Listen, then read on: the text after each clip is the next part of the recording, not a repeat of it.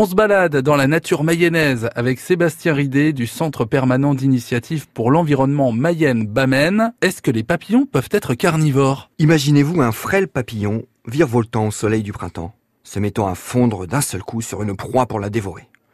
Nous sommes évidemment en plein rêve. Les papillons sont tous seulement munis d'une trompe comme pièce buccale, cette dernière servant à siroter le nectar au fond des fleurs. Des papillons adultes carnivores? Non, mais des chenilles, oui. C'est le cas de la chenille d'un très joli spécimen présent en Mayenne, l'azuré du serpolet. À certains stades de sa croissance, la chenille se laisse tomber au sol. Elle est alors incapable de se déplacer. Si une fourmi l'approche, la chenille va sécréter un liquide sucré. Après plusieurs dons, la fourmi adopte la chenille et la ramène dans son nid. Une fois dans la fourmilière, la chenille va se nourrir des œufs et des larves. Le papillon y achèvera son développement et quittera la fourmilière au début de l'été suivant, après y être resté dix mois.